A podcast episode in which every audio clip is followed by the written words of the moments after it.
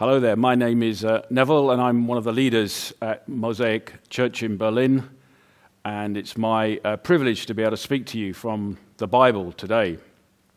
We're in a series called Waymaker. It's about Jesus, and it's about how Jesus uh, makes a way for all sorts of different people uh, to come and find him, and through him, find the God of the Bible, his Father in heaven. And uh, the Bible's very clear that Jesus is the only way to the Father, but it's clear from Scripture also and from my life and the stories of people I know that there are thousands of different ways to find Jesus. And so that's what this series is about. It's looking at how different people in the Bible interact with Jesus and how they find their way through to his Father in heaven uh, through Jesus. And so today we're going to look at a story from uh, John chapter 4 of, uh, he's actually uh, a, a, a, royal official, like a, a, government officer, who finds Jesus and, and wants a miracle from him.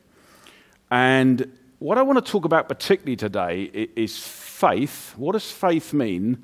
Uh, reason, knowledge. How does reason and knowledge lead to faith? Uh, some things about it that I think we can see from this story because um, we're all different, aren't we? We've all got different temperaments. Some of us are skeptical by nature. It's like everything needs to be proved to us. And others of us are just much more trusting. And that's not right or wrong, it's just the way we are. There's all different temperaments.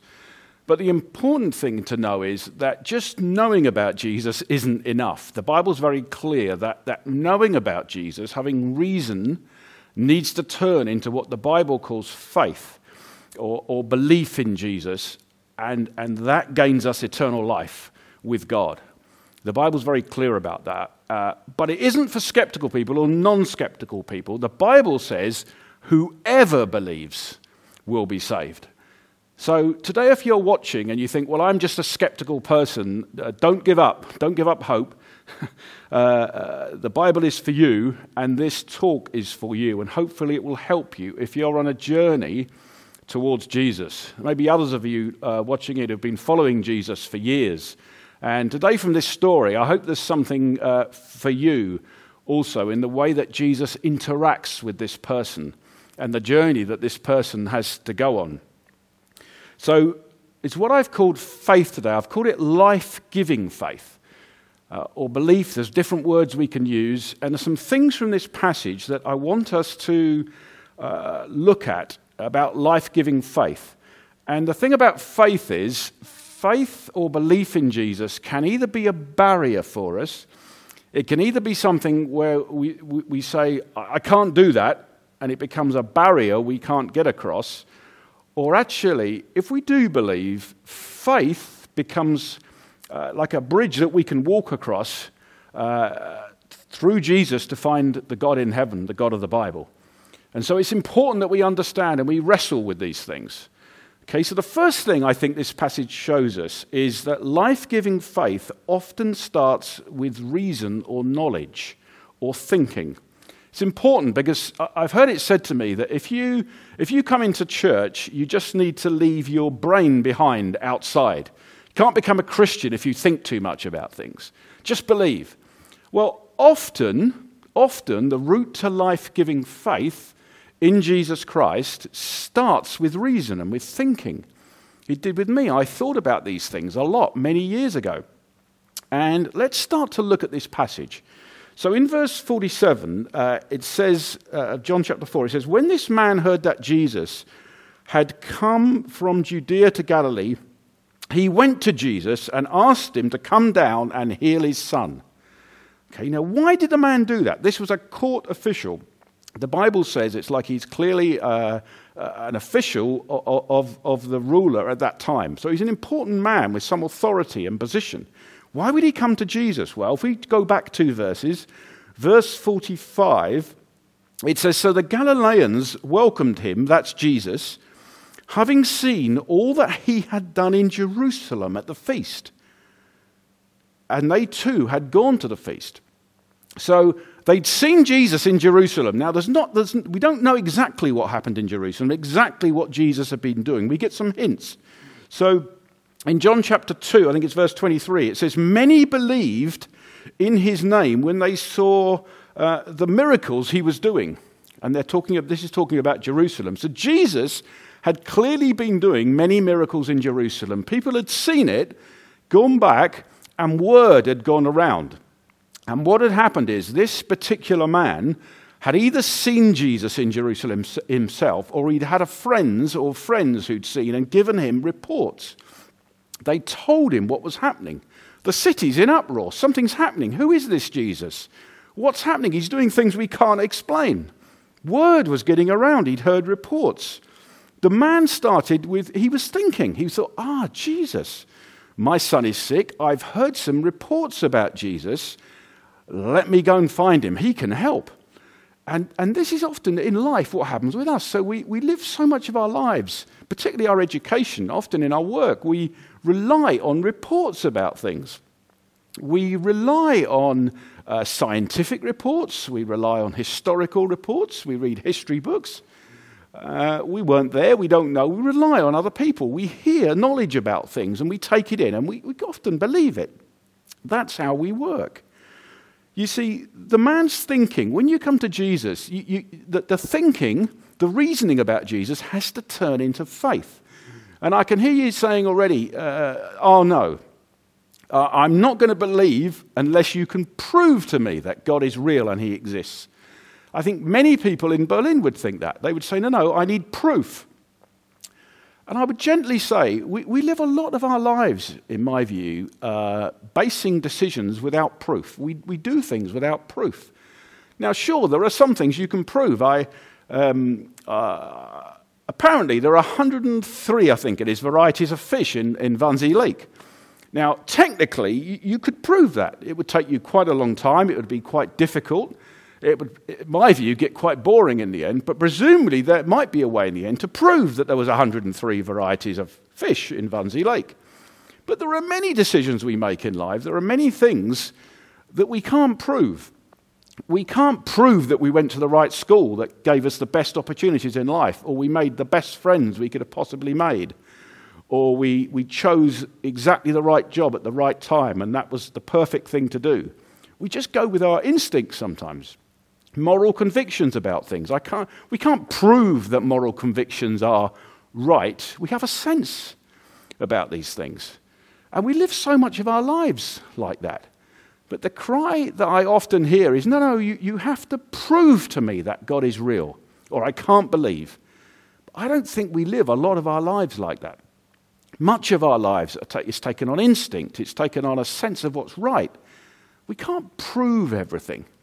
Even uh, Pascal, that famous French atheist philosopher, said, uh, he basically said, all of life is faith. We can't really believe, the philosophers would say, you can't, not sure you could really believe what you're even seeing with your eyes, can you? Can you believe what you're hearing through your senses? Uh, you have to rely on your memory. Is your memory reliable? Is anything real? This is what we have to grapple with. So we need to be careful before we reject things because they can't be proven. That isn't really how we live a lot of our lives. So this man, he, he's heard about Jesus. He's now going to him because he's heard reports about him. So clearly he's been thinking, ah, Jesus, miracles in Jerusalem. I've heard about this. My son's sick. Let me go and ask him. He can help me. It's starting. He's using his mind. He's thinking. He doesn't really know Jesus. So, my first point then life giving faith often starts with reason or thinking. Second thing is this, is this is where the passage kind of hinges. Life giving faith must go beyond reason to trust. It has to make that, that switch. The Bible's very clear about that. So in verse 47, we can see that the father is desperate and he asks Jesus to heal his son.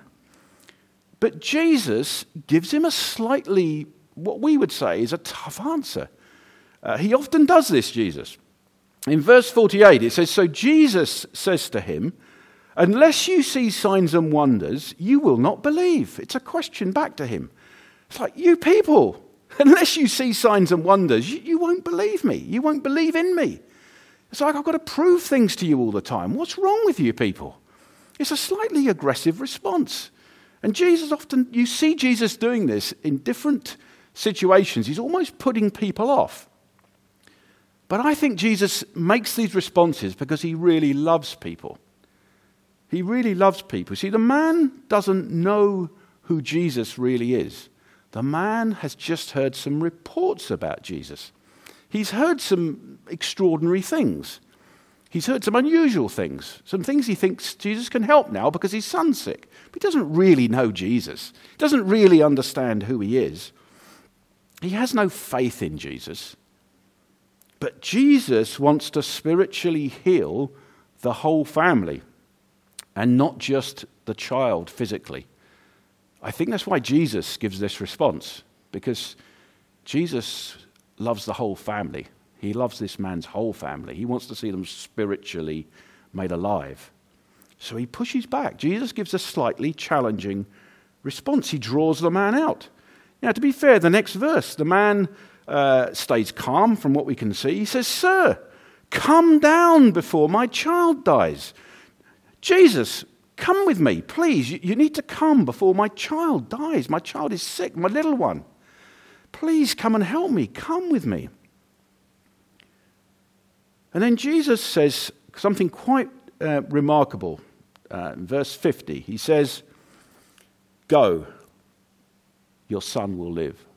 The man says, Jesus, come with me. Come with me. Come down with me. Come back to my house. Actually, he's, he's, where he lives is about 30 kilometers away. It's about 30 kilometers. Come with me. We, we need to go. Jesus could have gone with him, but he didn't. Jesus, the man says, Come with me. Jesus says, Go. Go.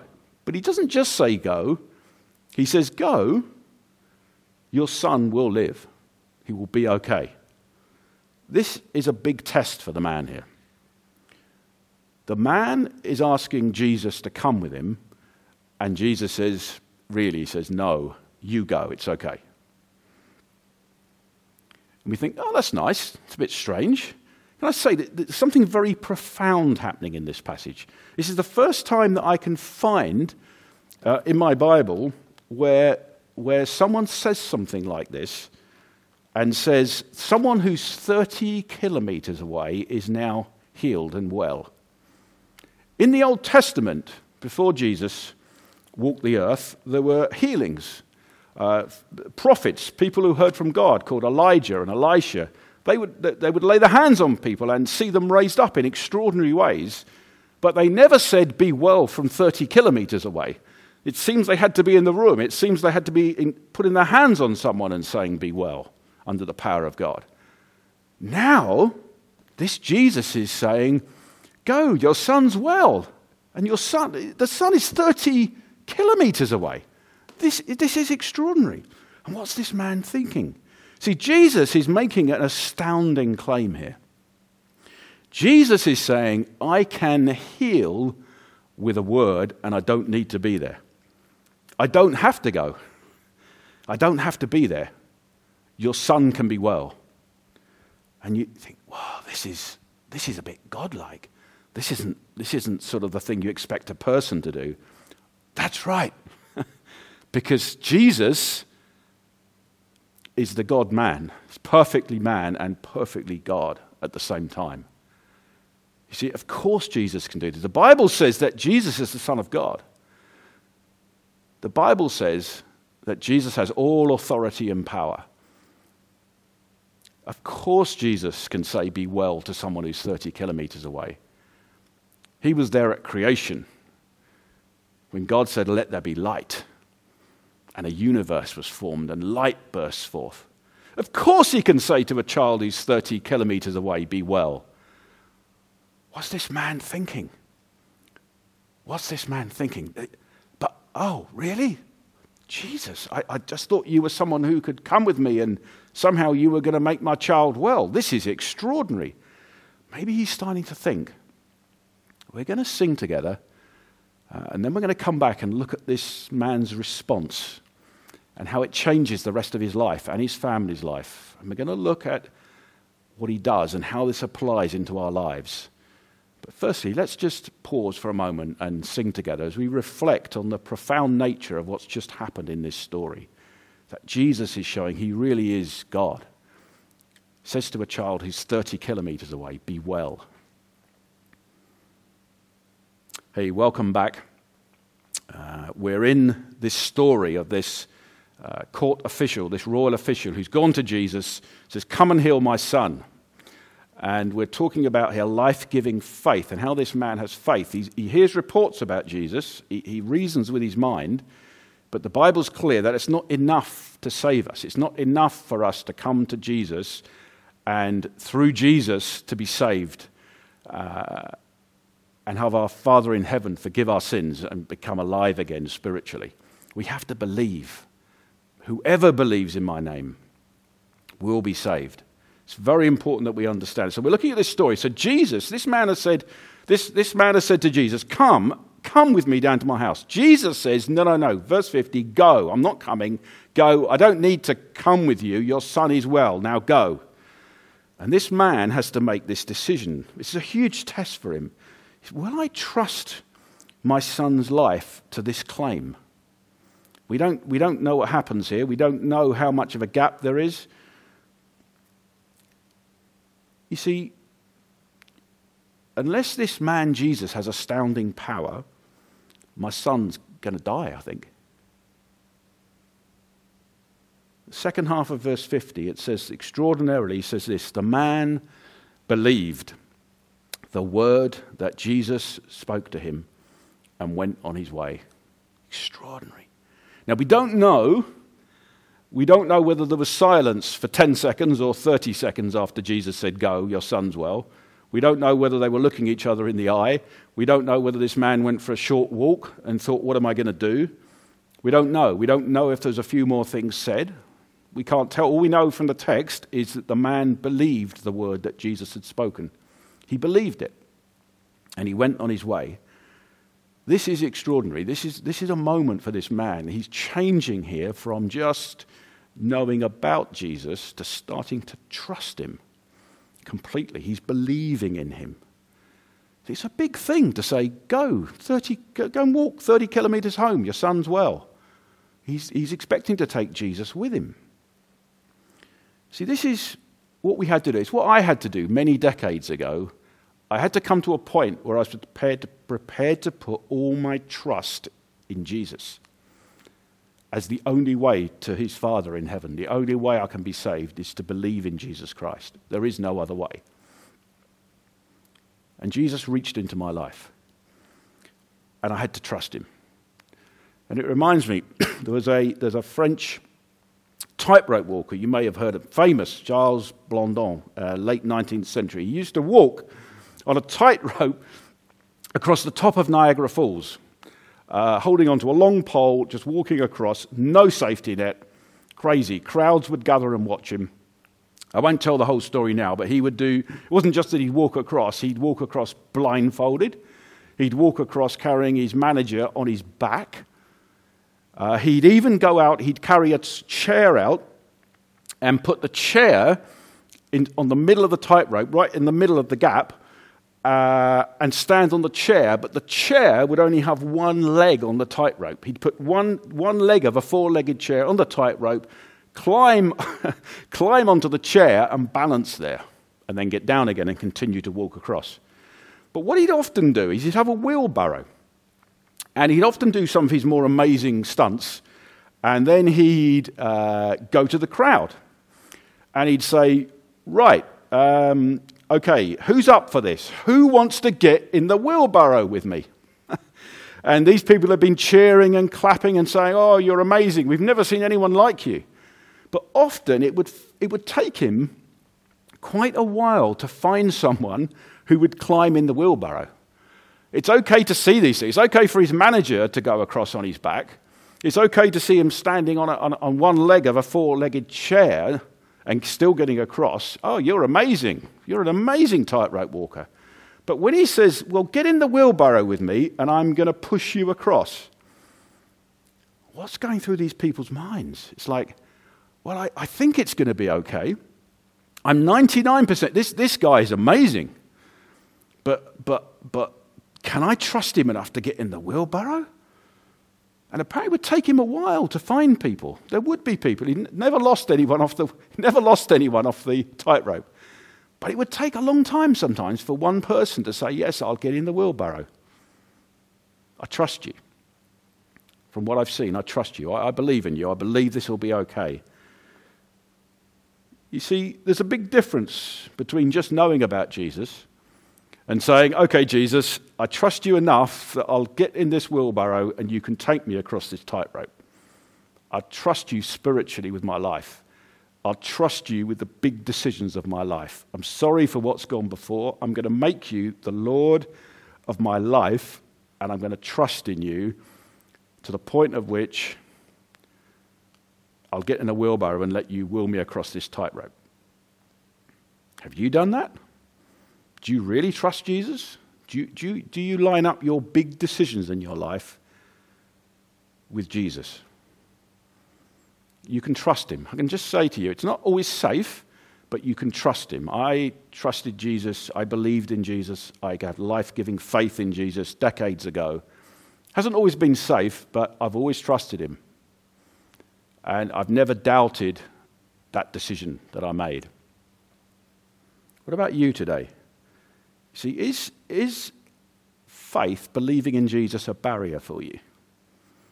Is it like, well, I think I believe, but I'm not sure. I, I've heard reports about Jesus, but do I really trust him? Can I trust him? I need proof. I need proof. Well, the, anyone, any volunteer that got in the wheelbarrow couldn't have proof that he wasn't going to fall off. He could just watch what's gone before, but he could never know for certain, anyone. But it was always okay.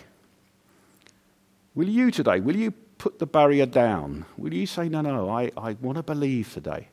I want life giving faith to be the way that I let Jesus take me to his Father in heaven and I gain eternal life. Can you do that today? Life giving faith must go beyond reason and become trust. Let me just move on. Make a couple of uh, very short points now. The third thing I see, see from this passage is life giving faith grows through testing and trouble. Uh, what do you mean by this? Well, you see, the man wanted Jesus to go with him. This wasn't, he, when he came to Jesus, this isn't what he thought was going to happen. He thought, I guess he was a man of some position of power, authority. He just thought, I'll take Jesus with me. He'll come with me. we'll go back to my house and he's going to make my child well. So, so when Jesus says, Go, your son's well, that isn't what he thought was going to happen when he met Jesus. And this so often happens with Jesus. See, Jesus could have just gone with him, he could have done, but he chose not to. He chose to say, Look, walk back from Cana to Capernaum, 30 kilometers about. You do the walk, you've got to go, the thing's done. Not easy. And we, we, we can look at the passage and oh, well, okay, it's lovely. Was this man, was that an easy walk back for him? I wonder as he's leaving the first kilometer, every step taking him further from Jesus. He, what am I doing? Is there a voice going, what, what am I doing? No, no, go back and get Jesus. Go back and get Jesus. Go back and force him to come. Ask him for a third time. We don't know. Or was it the first kilometre was okay? And actually, it's when he got to the fifth kilometre and the, the, the, the whole village is out of sight now. He's on his own. We don't know who he's with. Is that the point where he goes, I can't go on. I need to go back. Uh, this is nonsense. What am I doing? My son's going to die. What an idiot. I should have brought him with me. Why did I do what he said? See, Jesus isn't safe or predictable. Jesus isn't safe or predictable, but he is good. Okay? Ultimately, he's safe. Ultimately, you gain eternal life through him. But sometimes he doesn't feel safe. Sometimes things happen. You think, Jesus, where are you? Didn't think it would be like, I, I came to you and it's, it's gone a bit straight. Didn't think it would be like this. Is that you? I wonder. Does it, do you feel, maybe you've been following Jesus for years, And right now, it feels a bit like you're on a long, lonely walk of 30 kilometers. Things feel a bit strange. It, feels a bit lonely. Life just feels tough. It's like, I made this decision. I, I believed in Jesus. I, I, I've got myself in this position, but it feels a bit strange. Everything feels a bit strange, but, but I need to keep going. And where are you? Uh, can I go back? Why did I, why did I say yes to this? I, I need to get out of where I am. Now, the man had to walk this walk back. You see, Jesus is the wonderful counselor. It was prophesied about Jesus through the prophet Isaiah. He would be the wonderful counselor. And Jesus knows whether you need a big hug. Well, it's difficult at the moment. But he knows whether you just need encouragement or whether actually you need to take a long, lonely walk. The problem so often is we think we know best. I promise you, I've learned that Jesus always knows best. He knows best what I want. He knows the time when I just need encouragement and the time he needs to say, now take a long walk. He knows best. We don't always know best. He knows what I need. The, the lovely thing about this, we find through these later verses, is the man, they come and meet the man before he even gets back to his house. and, he, and he asks, the, they say, Your son's getting better. Your son's better. His fever's going. The man says to them, Oh, when did that happen? And they say, Well, it was this time. And he thinks, Oh, that's the time that Jesus said, Go, he's, he's well, he's okay. He goes, Wow. He doesn't have to even get to the end of the journey. People come to him. But he had to, he had to take the journey. He had to take the journey. Very important. We, we, sometimes we have to take the journey. Look, I want to say to you today, maybe you're on this journey. I want to say to you, Jesus is kind. He'll often come to you when you don't expect it. This man didn't have to get all the way home. It says, when they realized what had happened, when they realized the healing had happened, the whole family believed. The whole family believed. What a miracle this Jesus had done. What power. What authority. We've never seen anything like this. The whole family believed. See, life giving faith grows through testing and trouble. Trouble doesn't cause life giving faith to crumble. No, no, no, no, no. Trouble grows. Life giving faith grows and flourishes often in times of trouble. Let me say lastly, last thing is life giving faith saves by its subject and not its quality. What do you mean by this? Well, we've talked about it. Did the man go back believing for certain? We don't know. Was he just joyful all the way? I'm not sure. He believed. How strong was his belief? We don't know. Did he just believe enough to be able to walk away from Jesus and walk home? Maybe he was filled with doubt. We don't know. But he just had to have enough faith to go back to his house and believe what Jesus had said. That's very comforting because maybe today the barrier for you to come to Jesus, you think, I haven't got enough faith. I need more faith. I need more belief. The Bible gives you hope if that's you today. It's like a chair. It's like I often use this example of it's not my, it, you, see, you see, when you come to Jesus, it's not your own the strength of your faith that's important. It's Jesus that's important. It's the power of Jesus to save. So I can, I can look at a chair and the chair can be 50 years old and broken and falling apart. Uh, but if I think, if I believe enough that the chair will hold me when I sit down, it'll all be okay. Well, no, it won't. It depends on the chair. It doesn't need a lot of faith to sit on a brand new chair. Okay, it needs a little tiny bit, but, but not much. But it doesn't make it, it's the condition of the chair that stops you crashing to the ground. It's not really the strength of your faith. You just need some faith to know that it's going to hold you. You see, with Jesus, you don't need massive faith. There's another story in the Bible where uh, Jesus is, is healing um, a, a, another person's child. And Jesus says, Do you believe? to the father. And the father says, Well, I kind of believe. I'm not sure. Help me in my unbelief. Help me in my unbelief. And that comforts me because the Bible says you only need faith as small as a grain of mustard seed, and you can do extraordinary things. I want to say to you today maybe you need to come to Jesus in your unbelief. You need to say, Help me. In my, uh, Jesus, I want to believe. I, I want to believe. I kind of do believe, but it just feels little. I want to say today's the day to come to Jesus with your little faith and pray and ask Him. Let me finish.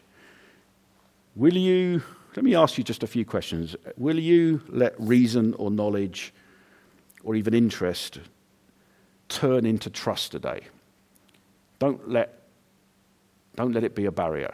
Will you let it turn into trust? Will you believe or trust in Jesus today?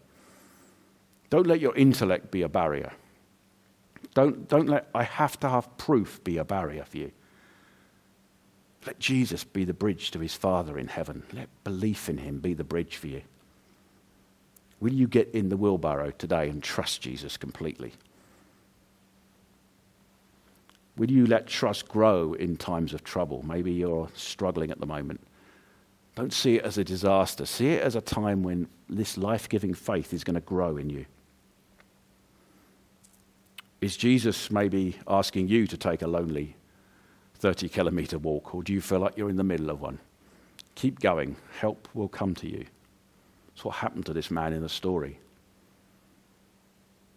Will you reach out to Jesus today, even in your unbelief, with a tiny bit of faith? Let me pray.